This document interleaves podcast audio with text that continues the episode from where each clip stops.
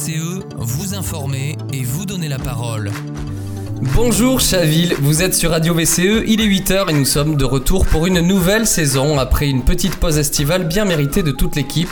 Une rentrée tout en douceur aujourd'hui avec Jean Aubert Dufaux qui va faire sa chronique terre à terre sur un chant d'oiseaux, le loriot. Bonjour Jean Aubert. Bonjour Jonathan, effectivement, nous allons parler du loriot, un charmant oiseau que certains entendent depuis de nombreuses années mais n'ont jamais vu. Et puis ce sera suivi du grand retour de vacances de notre cinéphile Alain de Frémont. Bonjour, comment vas-tu?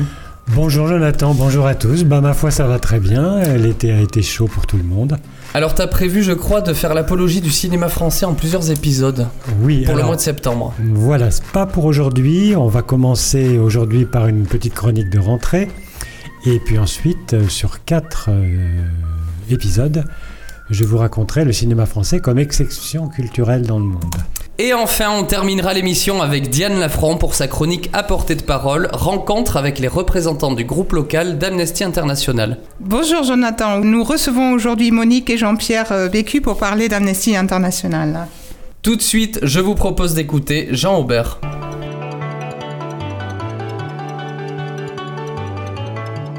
Terre à terre avec Jean Aubert Dufaux.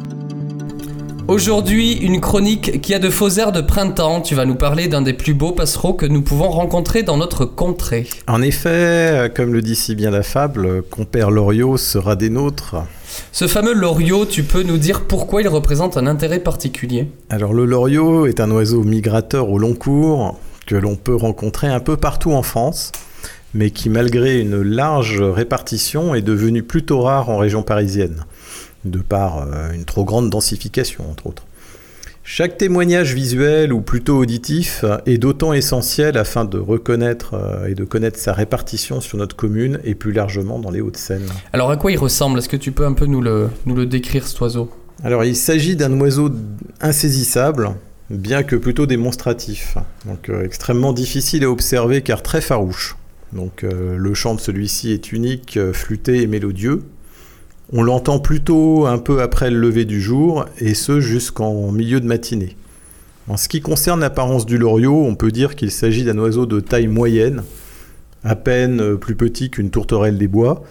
Il est d'un jaune éclatant pour le mâle, arborant un masque noir sur le visage. La femelle est quant à elle plus fine et d'un jaune pâle au reflet vert. La poitrine est légèrement mouchetée et rayée un peu comme une grive. Le bec est épais et peut faire penser au bec du chouka. Il est nuancé de rouge. Alors tu nous as dit qu'il était un migrateur au long cours. À quelle période peut-on la rencontrer? Le rencontrer hum, Le loriot prend ses quartiers de retour de migration début mai.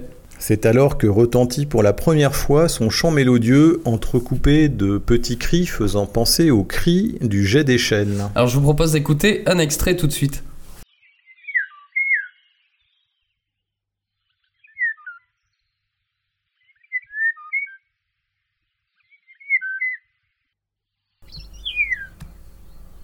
Alors en effet, avec un chant comme celui-ci, on peut facilement le, repérer. Euh, oui, mais il est très difficile ensuite de le voir, malgré ses couleurs vives. Il est très bien caché dans le feuillage des arbres des parcs densément arborés. Il se fait moins farouche à la période des cerises, dont il raffole, sa gourmandise étant parfois plus forte que sa méfiance. Vous trouverez en lien quelques photos que j'ai eu la chance de prendre en août. Il nidifie souvent à l'abri de grands aulnes le long des rivières ou au milieu du feuillage des frênes et parfois des chênes. Il est avec le milan noir un des oiseaux qui quittent notre territoire le plus tôt, parfois fin juillet, voire euh, début août, pour rejoindre l'est de l'Afrique du Sud. Cette année, euh, il aura fait de la résistance.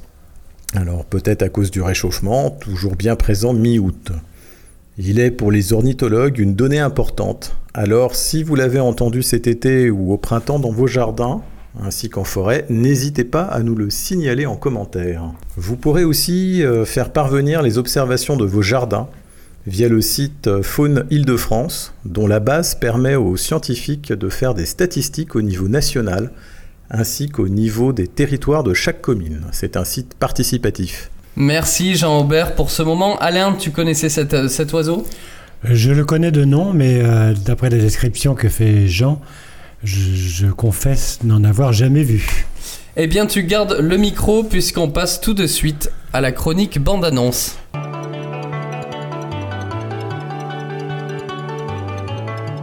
Bande-annonce avec Alain de Frémont. Bonjour à tous, ravi de vous retrouver. Cette chronique de rentrée sera consacrée au cinéma et au cinéma français en particulier. Alors pourquoi ce choix? Ben, Le cinéma en France est une exception culturelle. Je vous propose de vous raconter une partie de son histoire dans les semaines qui suivent. Mais aujourd'hui, c'est la rentrée cinéma. Oui, mais je dois dire que c'est une rentrée en demi-teinte. Tiens, je vais vous proposer un petit test que vous pourrez utiliser si vous vous rendez dans les salles obscures. Bien sûr, avant le film, il faut se coltiner la publicité, mais surtout, il y a les bandes annonces. Pour ma part, j'en raffole.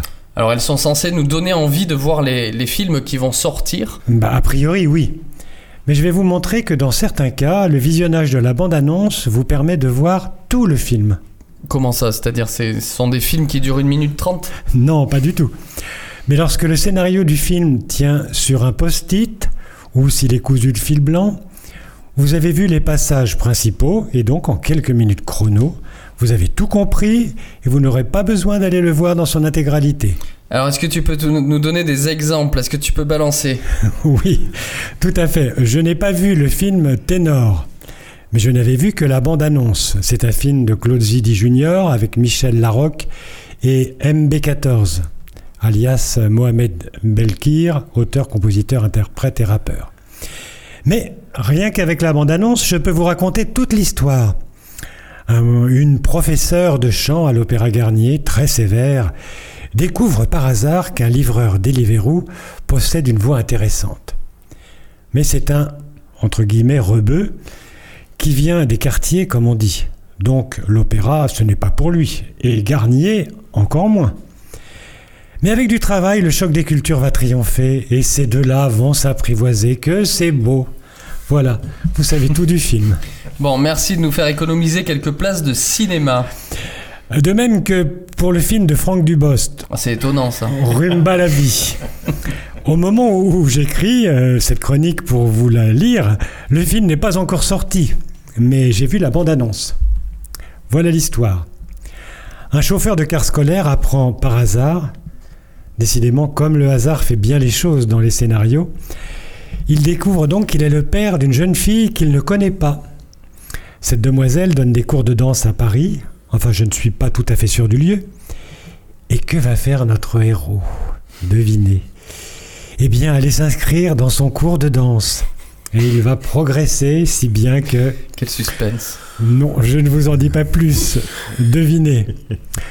Moralité, si vous allez au cinéma en salle et que vous avez tout compris du film via la bande-annonce, attendez qu'il passe à la télé en espérant avoir oublié la ci-devant bande-annonce. Je dois dire que j'ai fait une cure de non-cinéma pendant mes vacances, je n'y suis pas beaucoup allé, mais avant de partir, j'ai vu deux films que je vous recommande chaudement. Il s'agit du film espagnol Asbestas de Rodrigo Sorogoyen, qui est une pure merveille, et un film français de Dominique Moll, La nuit du 12. Vous verrez, vous ne le regretterez pas. Donc, je vous dis à la semaine prochaine pour commencer l'histoire du cinéma en France comme exception culturelle. Merci Alain. Bon, je parlais au début de faire l'apologie du cinéma français, ça s'est transformé en une sorte de diatribe finalement. Les invités de Diane sont en train de s'installer le temps du jingle. Tout de suite, Amnesty International sur Radio. VCE.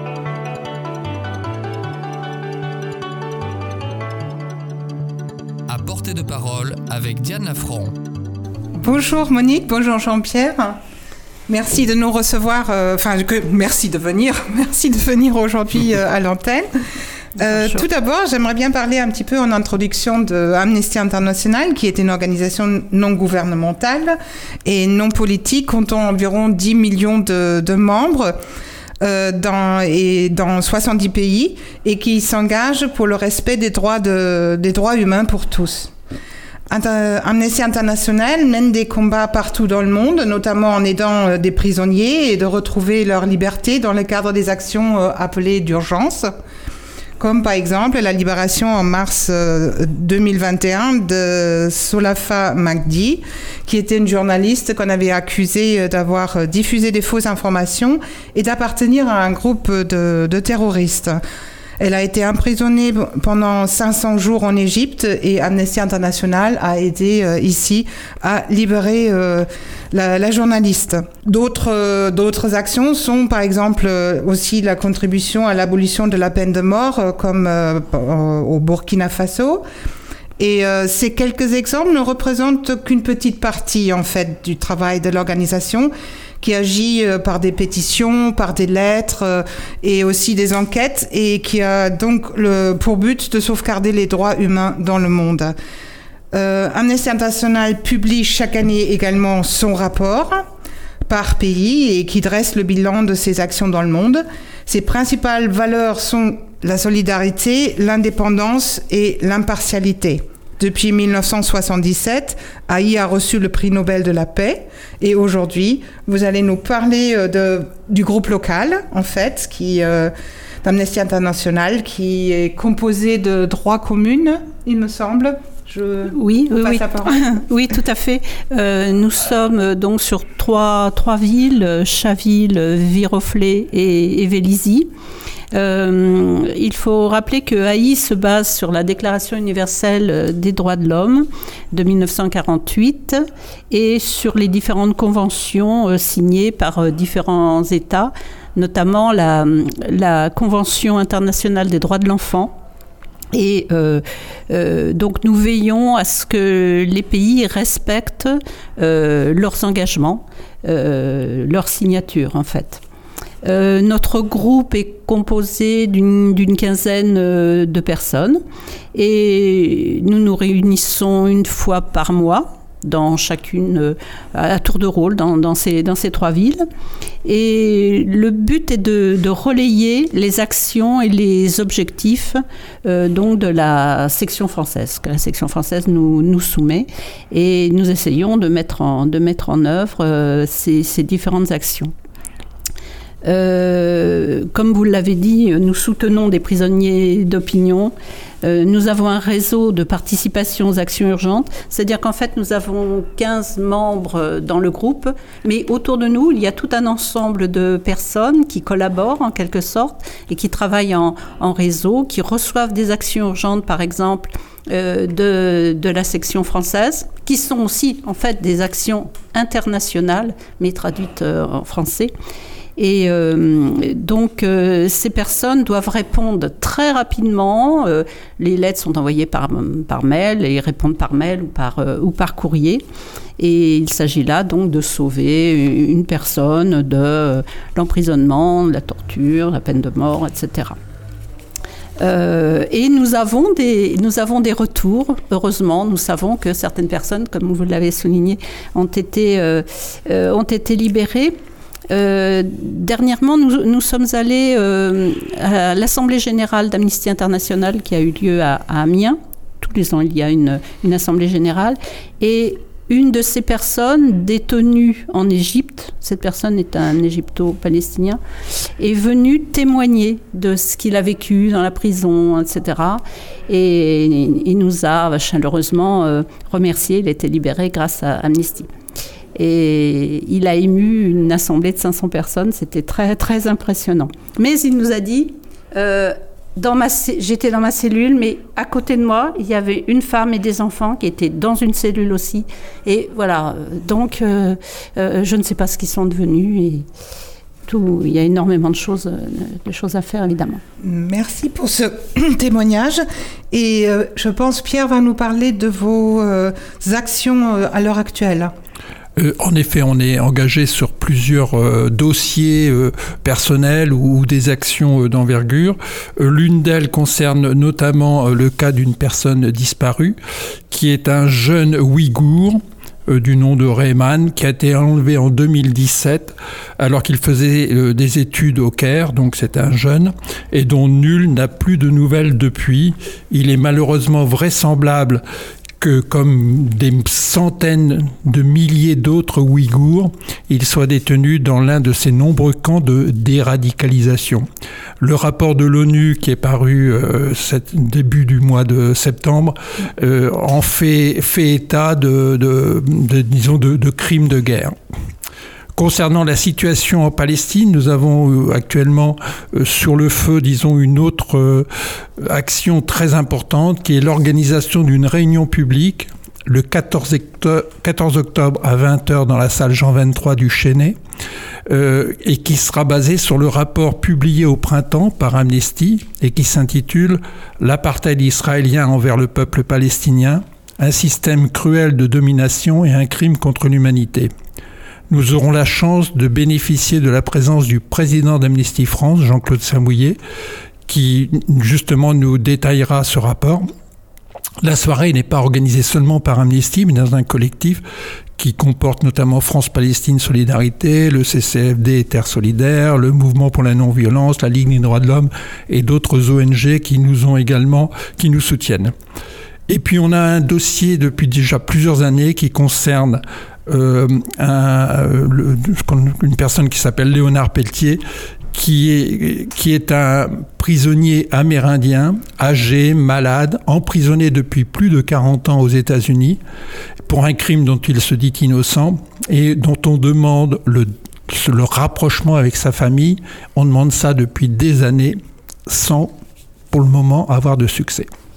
Et euh, parlez-nous un petit peu de, justement des rapports, comment la recherche autour de ces rapports se passe comment euh, Et euh, les rapports sont par pays.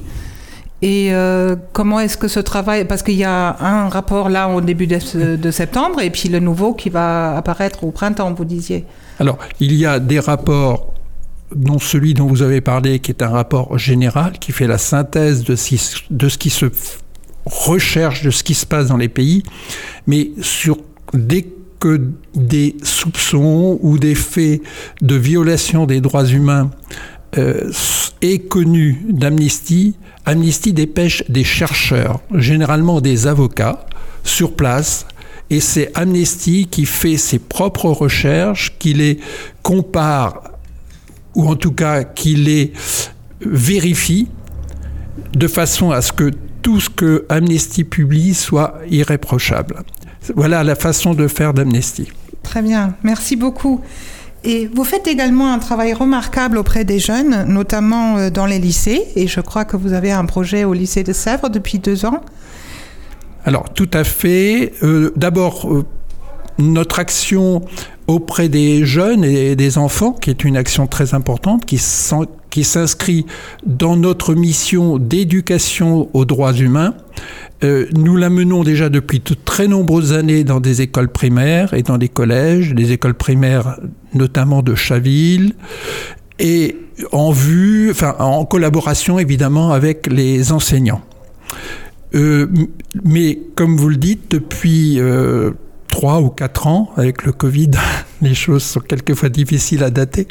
Depuis plusieurs années, nous avons la chance d'avoir une antenne jeune qui fonctionne au lycée de Sèvres, euh, donc qui réunit des lycéens euh, et qui contribuent aux actions euh, d'Amnesty avec leur propre euh, manière de faire. Et c'est très très important pour Amnesty que ces antennes jeunes, il en existe maintenant dans de très nombreuses villes, très nombreuses universités ou écoles en France, puisque c'est vraiment le renouveau, c'est la manière nouvelle de euh, d'agir avec les réseaux sociaux, etc. Donc c'est vraiment l'avenir d'Amnesty International. Et euh, oui, justement, parlons un petit peu de, cette nouvelle manière que ce que les jeunes apportent d'utiliser les réseaux sociaux. Quel, est ce nouveau aspect que ça apporte à l'organisation? Euh, Je pense que ça apporte surtout une réactivité très, très forte. Ça apporte aussi la une facilité de populariser ça auprès de leurs euh, camarades ou de leurs camarades lycéens ou, collégiens.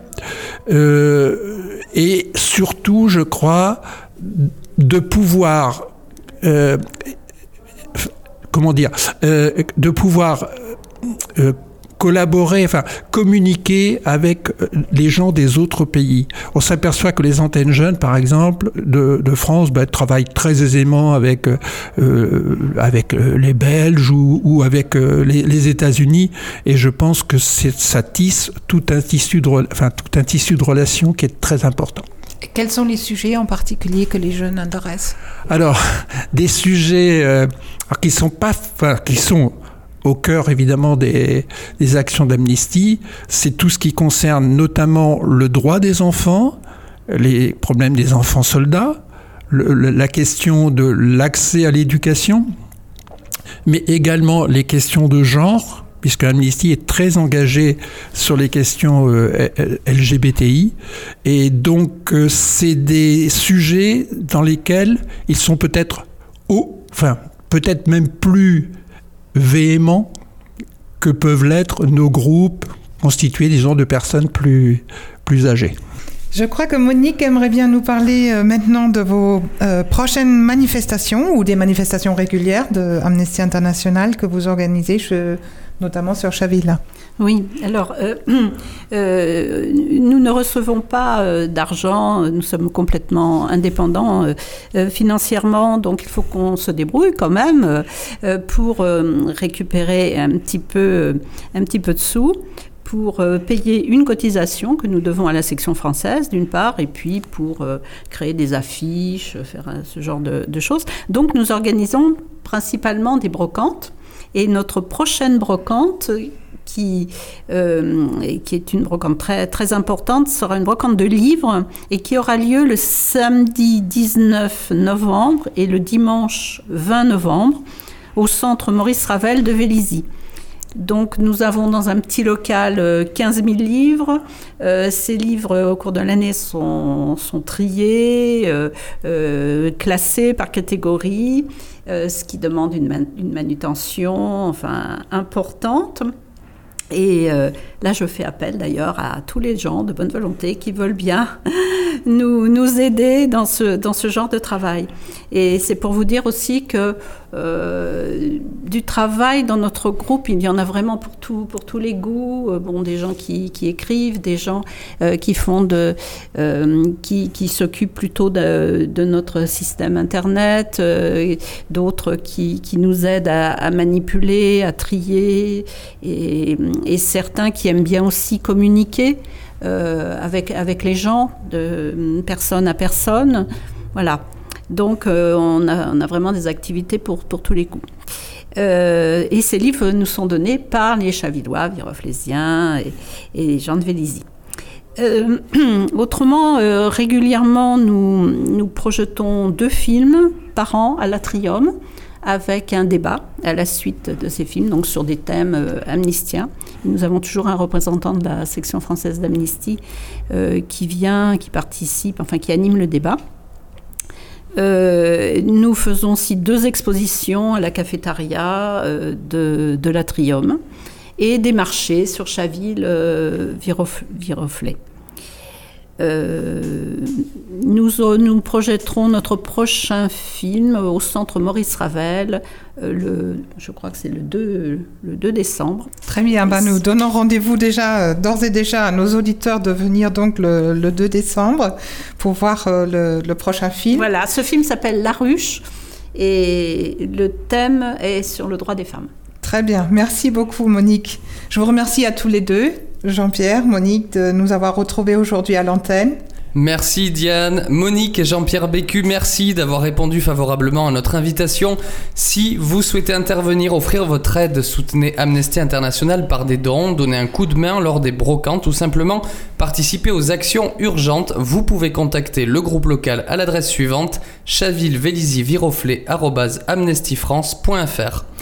Avant de nous quitter, pensez à réserver votre place pour la toute nouvelle émission de Radio VCE Chaville à échelle humaine sur le thème de la densification urbaine. C'est le 22 octobre à 18h, une table ronde radiophonique avec participation du public.